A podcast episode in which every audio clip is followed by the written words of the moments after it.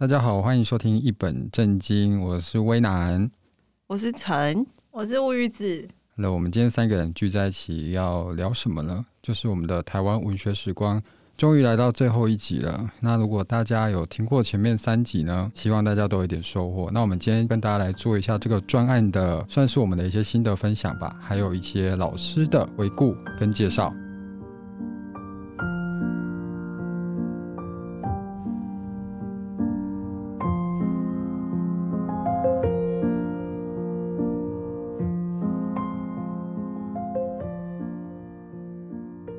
以先请乌鱼子跟我们分享一下吗？好啊，当然可以喽。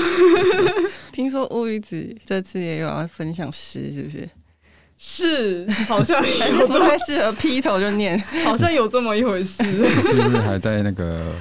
脑袋冻伤。我们刚刚正在收拾，就是食谱区有那个书被淋湿，是我们要可怜的孩子，很可怜，有四位孩子因此遭殃。希望大家打翻饮料，赶快跟店员讲，不要不敢说，赶快跟店员讲，对，不要不敢说，你不说就会坏很多本，你就要买更多。没错，没有啊，他逃走了，他逃对，可恶，没看见。哎呀，不小心又散发一点负能量。我们应该要来推广一下文学，对不对？好，听说乌鱼子今天又有想要跟我们分享诗哦，你是想念诗给我们听吗？你都这么说了，我当然只能念喽。请开始。但是我每要攻击故呢，它是台语诗。击故是什么？击故是什么？我看一下可以吗？哦，好啊，这是林宗元老师的诗。哦，所以你今天有想跟我们分享林宗元老师？对啊，他创立了那个番薯诗社。好，那我帮乌鱼子念好了，这里我有看到、欸。是台语哦，你要念台语哦。这个是不是在戒严时期的时候写下来的心得的诗？他好像是一九不知道八几，我不确定是戒严后还是戒严期间。哦，因为看起来像是。好像我记得要罚钱，对，这个是国语推广运动的，讲台语要罚钱的年代。对，这个应该是光复后，好，就是光复。我简单念一下：攻一句罚一块，是这样吗？讲一句罚一块钱。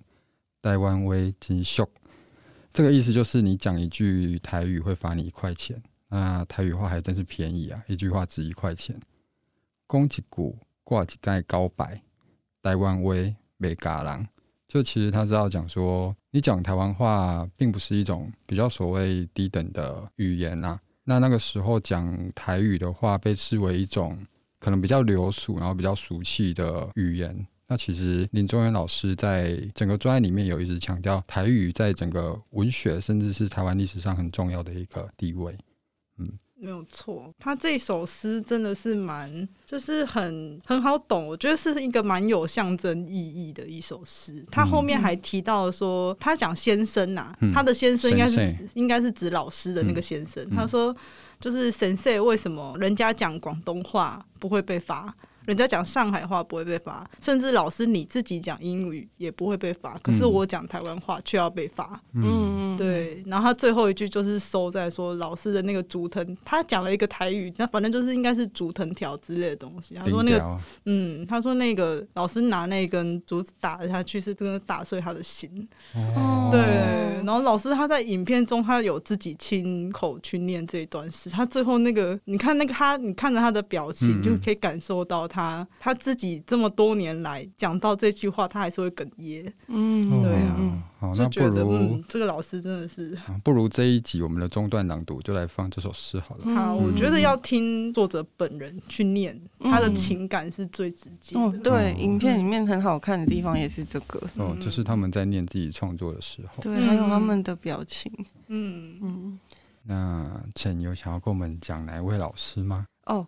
哎，我自己比较有兴趣的是，我看了那个简进会，嗯，老师，嗯，就他是七零年代台湾好像是乡土文学论战比较热烈的年代，嗯，他就在这个时候，大概七零年代初的时候创那个书评书目杂志，嗯嗯，那那个杂志主要就是为在台湾的人带来一些台湾的出版物跟海外的出版物，它会有一个很比较有逻辑的编列。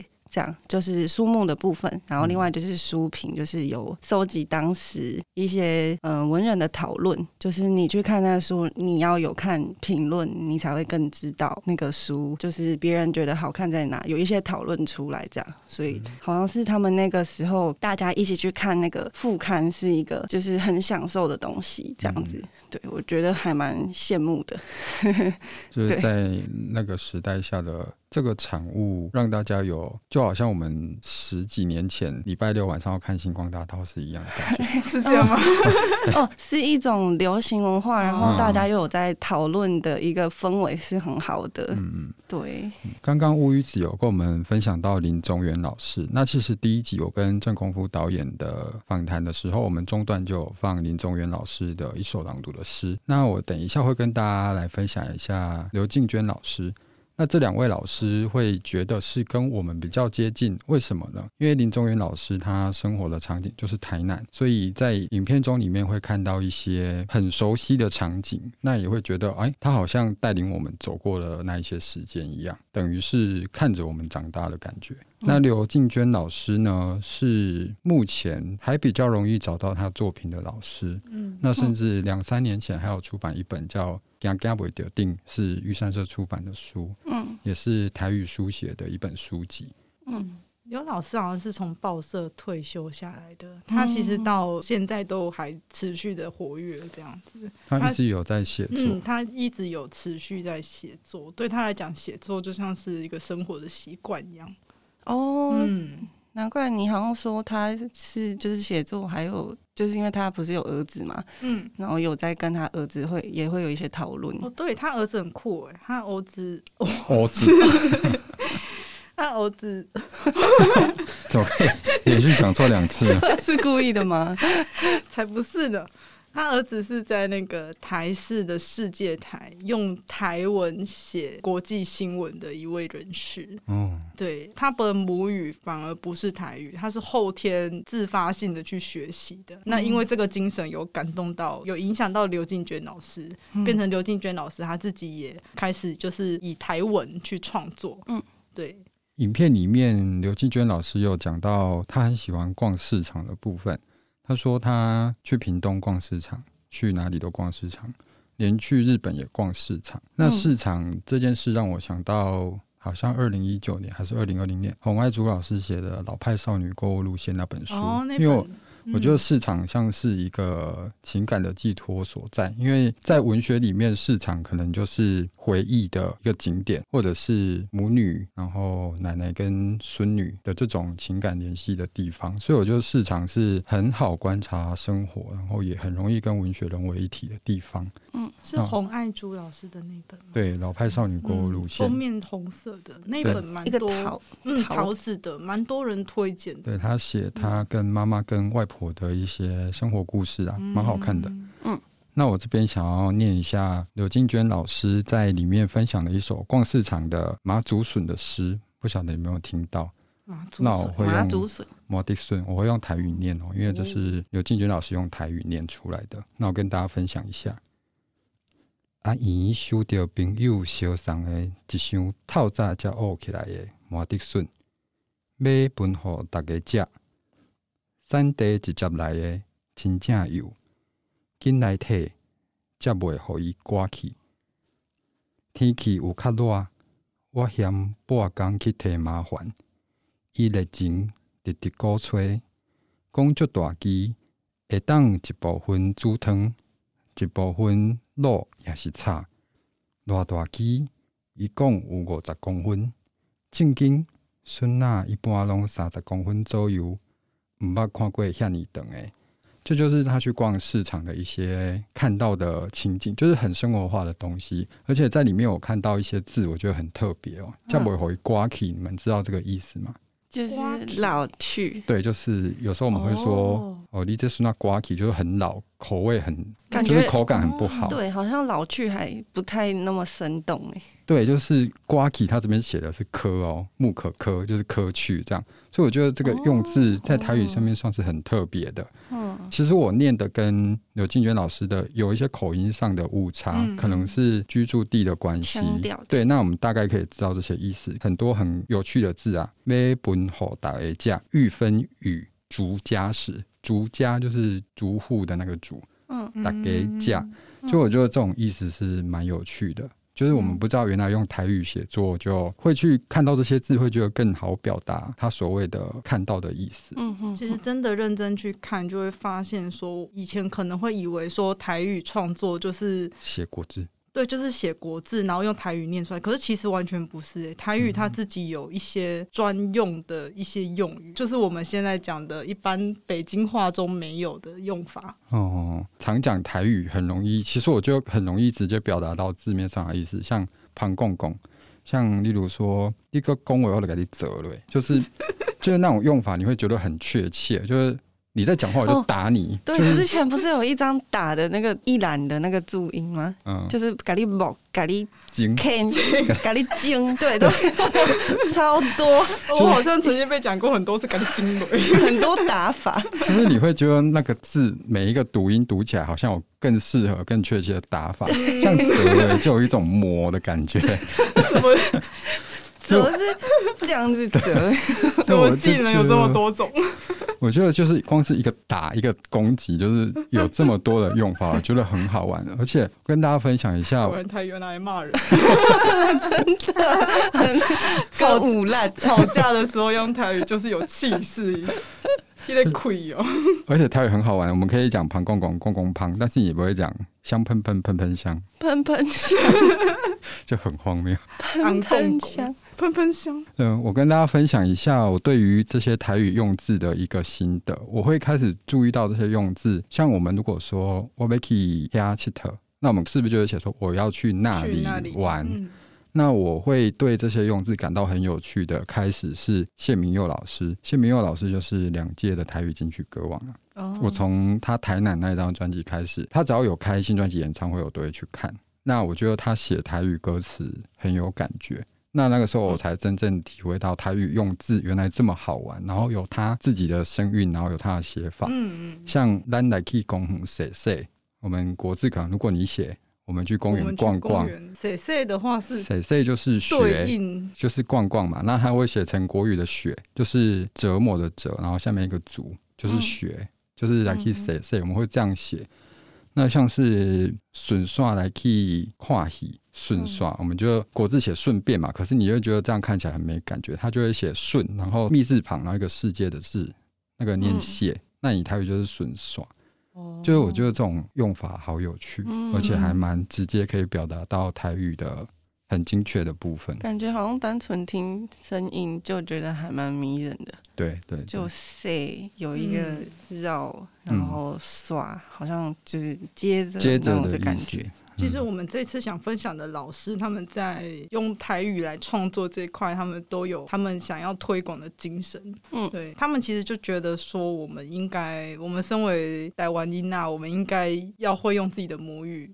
嗯，来创作这件事情，就是也影响说他们像林宗义老师创立番薯诗社那个番薯，嗯，他们曾经想要讨论过说要不要改成府城诗社，因为他们是在台南创立的，嗯，对，但后来他们觉得他们不想被当做是地方社团，因为他们要做的事情并不是一个地方性的，他们希望的是这跟整个台湾是有关联，就是韩籍了，嗯，就是韩籍。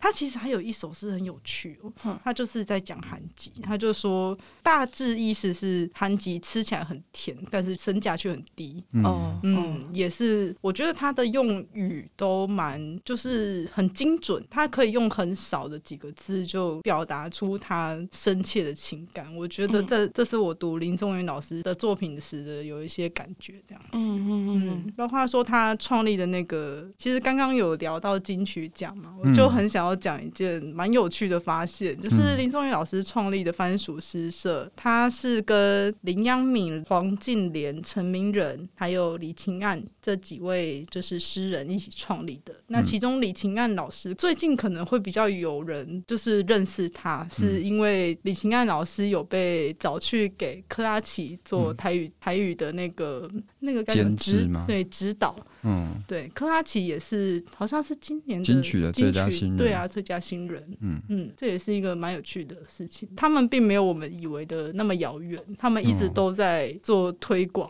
嗯，对，只是我们可能从前不认识他们。嗯，那乌鱼子要带来两句克拉奇的歌曲吧？你说死腔的部分吗？开玩笑。南无观世音。哇，好棒，超好 Q 的。这太勉强我了。我觉得还效果还不错。我可能只能模仿 biang biang 的。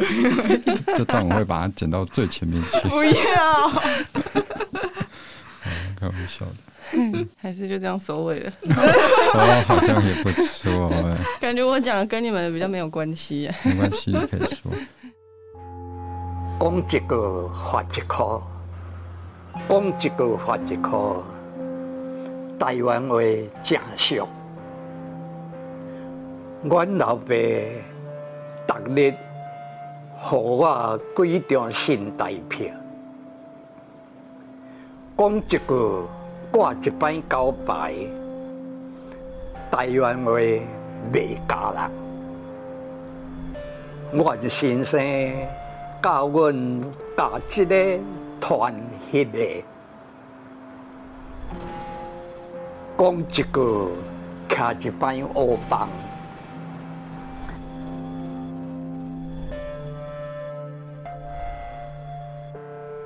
台湾话袂台人，阮徛欧邦，毋知犯啥罪。讲一个，拍一班球星。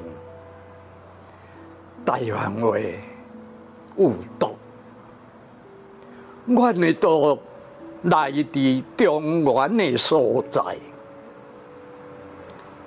先生，伊讲简单话，为何要拍手心？先生，伊讲上海话，也无徛欧邦。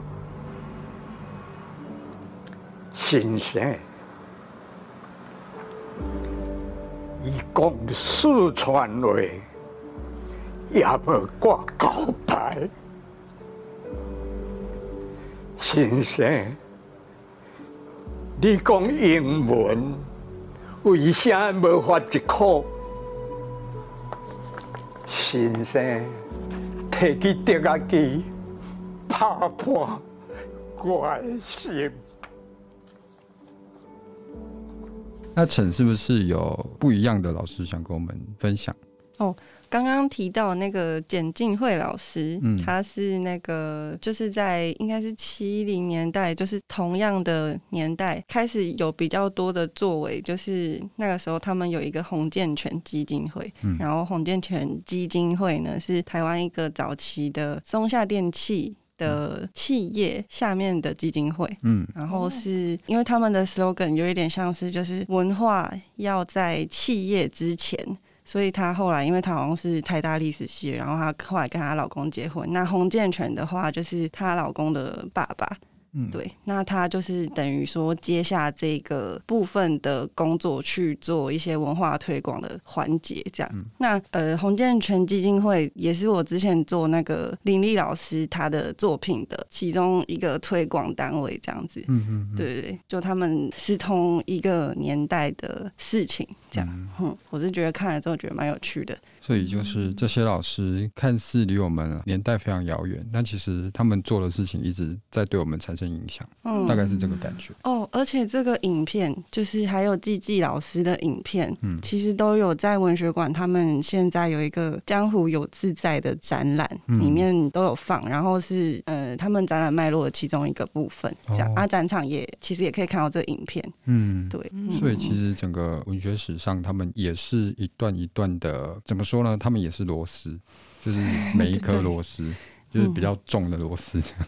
嗯，像我最近就是因为要找资料，所以我去看了一些关于台语或者是我们之前年代的一些资料。嗯，然后我就发现说，我以为会很难找这方面的，就是我以为我想要找台语创作的资料会很少，结果没有哎、欸，根本就是很多。堆积如山，就是他们早就在做这件事情了，只是我们可能从前觉得事不关己，嗯，可是当把目光移到他们身上，他们在推广的母语创作的，发现说他们早就已经留好一座宝山给我们去挖掘了。他们纵使他们现在年纪大了，可是将来他们离开了之后，后代子孙他们可能哪一天希望说想要复兴这一块，或者是想要推广这一块的时候，就会发现其实前辈早就留下很多的资料，让我们有迹可循。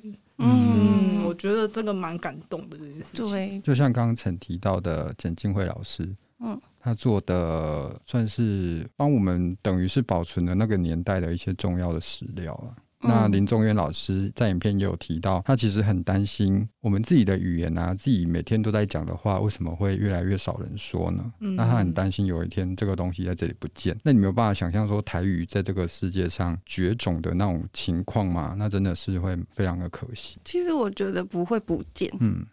因为他其实已经现在已经有蛮受关注的嘛，包括之前还有人推出那个台语文的拼音的键盘，嗯，对，其实就是都是有人在关心。然后还有，我记得好像去年还前年还有一个粉丝专业叫“从泥土到嘴唇”。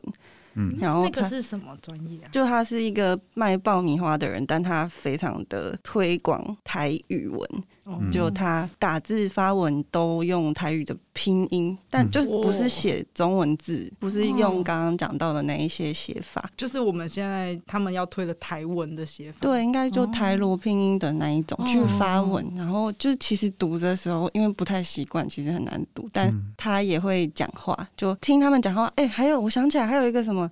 台南妹啊，咖喱公台语。台南妹啊，台南妹子还是台南妹子？台南妹子，妹啊吗？嗯，要怎么讲？台南妹啊，咖喱公台语。嘿，他也好像是一个 podcast。哦，对。就其实大家如果去找资料，会发现蛮多。嗯嗯使用台语在工作，或者是，是甚至我们现在我们现场三位在讲的，我们也了解到这一块了。嗯、那我们算是年轻一代的，对吧？我们这一辈的就其实有认知到这一块的重要性，嗯、那就已经比就是只有老一辈在关注已经很好了。我觉得这是一个好的兆头。这样感觉已经经过了三个世代，是不是？嗯，是吗？阿妈那一代，嗯、其实这些老师他们都七十岁。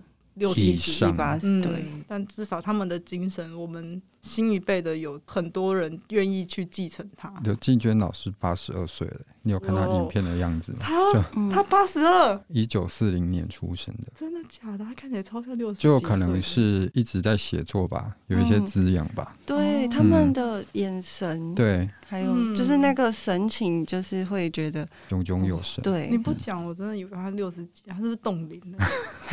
也是有可能。可其实很多老师都八九十岁，我们教也是有可能。真的冻龄，真的动你，像林立老师那样。你去听刘静娟老师讲话，你完全没办法想象他是一个年过八十的人。对，他就是逻辑清晰，逻辑很清晰，真的不愧是在报社打滚的。对啊，他还有讲那个，即便他到这个年纪讲那个笑话，也是可以觉得想到当年那个好玩的事情。嗯嗯嗯。那讲一下刘静娟老师的笑话。那个年代还是个讲话有审查的年代，那个时候老师会写一些笑话嘛，他也有讲到说他会逗妈妈笑啊。那跟妈妈的互动其实也是他提到一个我觉得蛮有趣的过程。他讲笑话给妈妈听，那妈妈觉得哈哈好好笑啊，那就是当然很好啊。那听不懂妈妈就问他说：“你讲的什么意思啊？”就是我听不懂，就算是一种亲子间的互动吧。那他那时候也是有写了一个笑话去投稿啊，写什么无耻之徒，没有牙齿的那个齿，那也是被人恶叫去训话，说什么无耻之徒是什么意思啊？人恶是什么？人二就是当时审查你语言的一个机构，所以老师他那个时候他还是在白色恐怖的时期，他是在戒严时代，就是他们写这些东西是非常需要小心的。可是因为老师他是乡下小孩，他自己说他是乡下小孩，对这个就不懂嘛。那也是最后他可能大家帮他说，他就个乡下小孩不懂啊，所以他才没有被更严格的去审查或者是做什么事情。那他就当时写了这个无耻之徒的笑话，人家说你怎么会写这个呢？我说我写这个怎么了吗？因为蒋中正没有牙齿啊，嗯嗯、因为他这样讲，我也知道蒋中正没有牙齿，本来可能还不知道。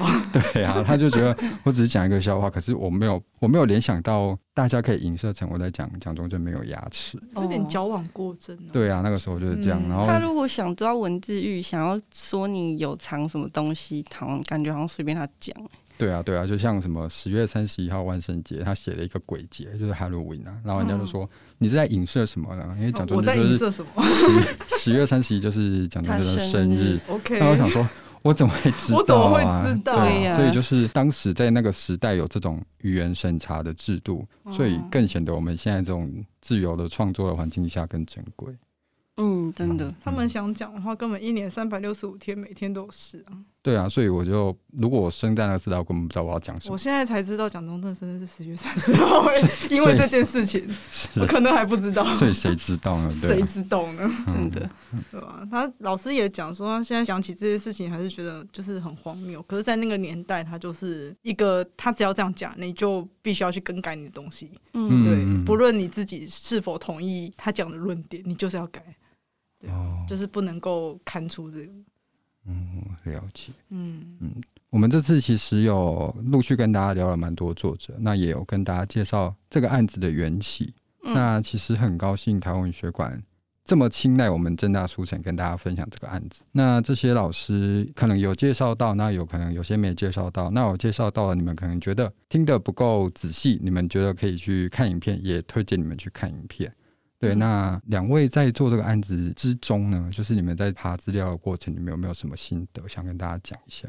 哦，其实有一些原本看的时候，其实看不是很懂，嗯，就是其实看一次会想说，因为他就是跟着那个作家去拍他的记录嘛，对。对啊，所以有些可能是他很平常就是在做的事情的画面。嗯那他如果没有再加其他的复数，会觉得说这些画面叠在一起，就是他们接续，嗯，看不太出他意思。嗯，但我后来就是再多，我看了两三次以上之后，就好像比较能够看出那个情境是什么这样。嗯，对。老实说，我看完第一轮，我也是不懂。嗯嗯，就是影片带来的资讯虽然很多，但是我没有办法身临其境，是要两三次、两三次去看，然后大概知道老师的环境背景之后，才比较了解。嗯嗯嗯。而且其实对一般民众来说，我们第一集有提到文学参与啊，就是对一般民众来说，光是民生上面所要顾及的就已经太多了。那文学这种是心灵上的，算是我就是另外一种层次的享受。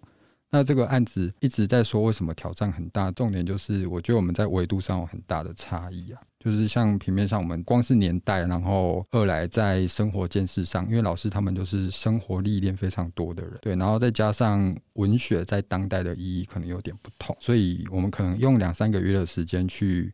对比这些作家几十年来的累积，我们就觉得自己好像真的很不足，所以就是要赶快努力去了解到台湾文学的更深刻、更漂亮的部分。嗯，嗯，其实我觉得在做这个案子的时候，就会感受到说，他其实有蛮多就是在做母语推广的诗，像是我们有看到那个，诶，是桂巢。黄桂潮老师，老师他的纪录片其实我觉得价值不在于他写了些什么。就黄桂潮老师他的他的纪录片中是记录他写日记这件事情，嗯，而且他写日记持续多久？就从开始写到还在写。对啊，他好像分，就是他的那个日记上面不是都会贴那个年份？好像有个是一九。就算是卷卷宗式这样，就是粉粉久一些，不起。你光是一九年，但就在至至少他已经写了二十年。嗯，对啊。我们在看那个的时候，其实我第一次看，我也跟陈一样，就是这是在记录什么东西，我看不懂，就很恍神。就是对，就是看一个，我我就直接讲，我当时的感觉是我看一个北北在写东西。哦。然后二十分钟就没了。哦，对啊，就这样静静的看完。因为其实我们可能第一次听到这个老师，那我们不知道他是多么德高望重的存在，就会觉得嗯，这姐阿伯他在瞎瞎日记，也在瞎里呀，为虾米？然后我再去看，说好，我看第二次，我要认真的看。嗯、然后我就低头看他到底在写什么，说发现他是用他一开始是用日语写，而且是用原子笔，好低调。然后他后面用了阿美族语，嗯、然后好像有有有混用中文吗？我忘记了。他嗯，我只记得他们在做这边，他有在念的时候，他们字幕是三个语言，嗯，对，有日文、英文、中文这样子去跟大家讲。其实我觉得黄桂超老师他的，我第二次看我终于看懂了，我觉得他的价值就是他的这个行为。远比他可能写的东西还要让我觉得来的感动，嗯，对，因为他本身就是一个载体，他承载的就是日治时期他学他学的日文，然后后面经历动荡，所以他只有就是在呃小学的时候吧学过日文，然后后面他还生了重病，嗯，对，嗯，他后面就改用阿美族语，阿美族语是不是用罗马拼音？新港文是罗马拼音，对，所以就阅读他的写的东西，可以感受到说他是写的日语，又写了新港文字，然后可能后半段又会换成其他语言，就是他整个他用他的时间去记录这整件事情。我觉得这个行为、这个精神，就这样持续了几十年，是蛮 蛮值得被拿来讨论的。就是我都第二次我终于看懂了，他不是一个阿伯在写东西而已。嗯，玲玲老师其实也是，因为他用他也。也是小时候学日文，但他们家族的人是讲闽南语，嗯、所以他又会讲台语。但他后来比较晚的时候，他自己又学国语，嗯，所以他也是就是一直在经历这种转换的过程。其实我们不要以为我们现在讲国语是一件很从从以前到现在都是这样子哦。其实我们现在讲国语是因为国民政府施行国语推广运动，不然在国民政府之前，我们是台湾话，也就是台语跟日语是混用的，甚至还混了一些可能人家讲的北京话。我们现在讲的话，可能是一百年前的人他们所谓的北京话，所以它根本就不是我们原本讲的语言。可是我们现在是不是其实也全部都有混呢？对啊，我们的我们的北京话也很不正。北京话，对呀，我们的北京话也没有什么腔调，就是很像一般的，嗯嗯，我们现在是混更多了。对，但是我们现在不会讲日语。很感谢陈跟乌鱼子的心得分享，这一些老师对我们的影响，其实后世的影响很大。那也很开心，各位读者们跟我们一起经过这几集的收听。那如果你觉得我们有不足，也请给我们一些分享。那如果你有兴趣的话，欢迎上国立台湾文学馆的台湾文学时光播放清单去看这些老师的影片哦。嗯，YouTube 就找得到喽。嗯，这些影片的作用就是要帮我们缝补我们所谓年代上带来的差异，所以希望大家可以多多的利用这些资源。既然已经做出来了，大家就去使用它吧。嗯嗯，很谢谢大家跟我们最近的参与。真的，谢谢，谢谢。嗯，也谢谢吴宇子跟陈，希望之后有机会可以再跟大家聊聊关于台湾的文学。嗯嗯嗯，谢谢大家，谢谢，拜拜，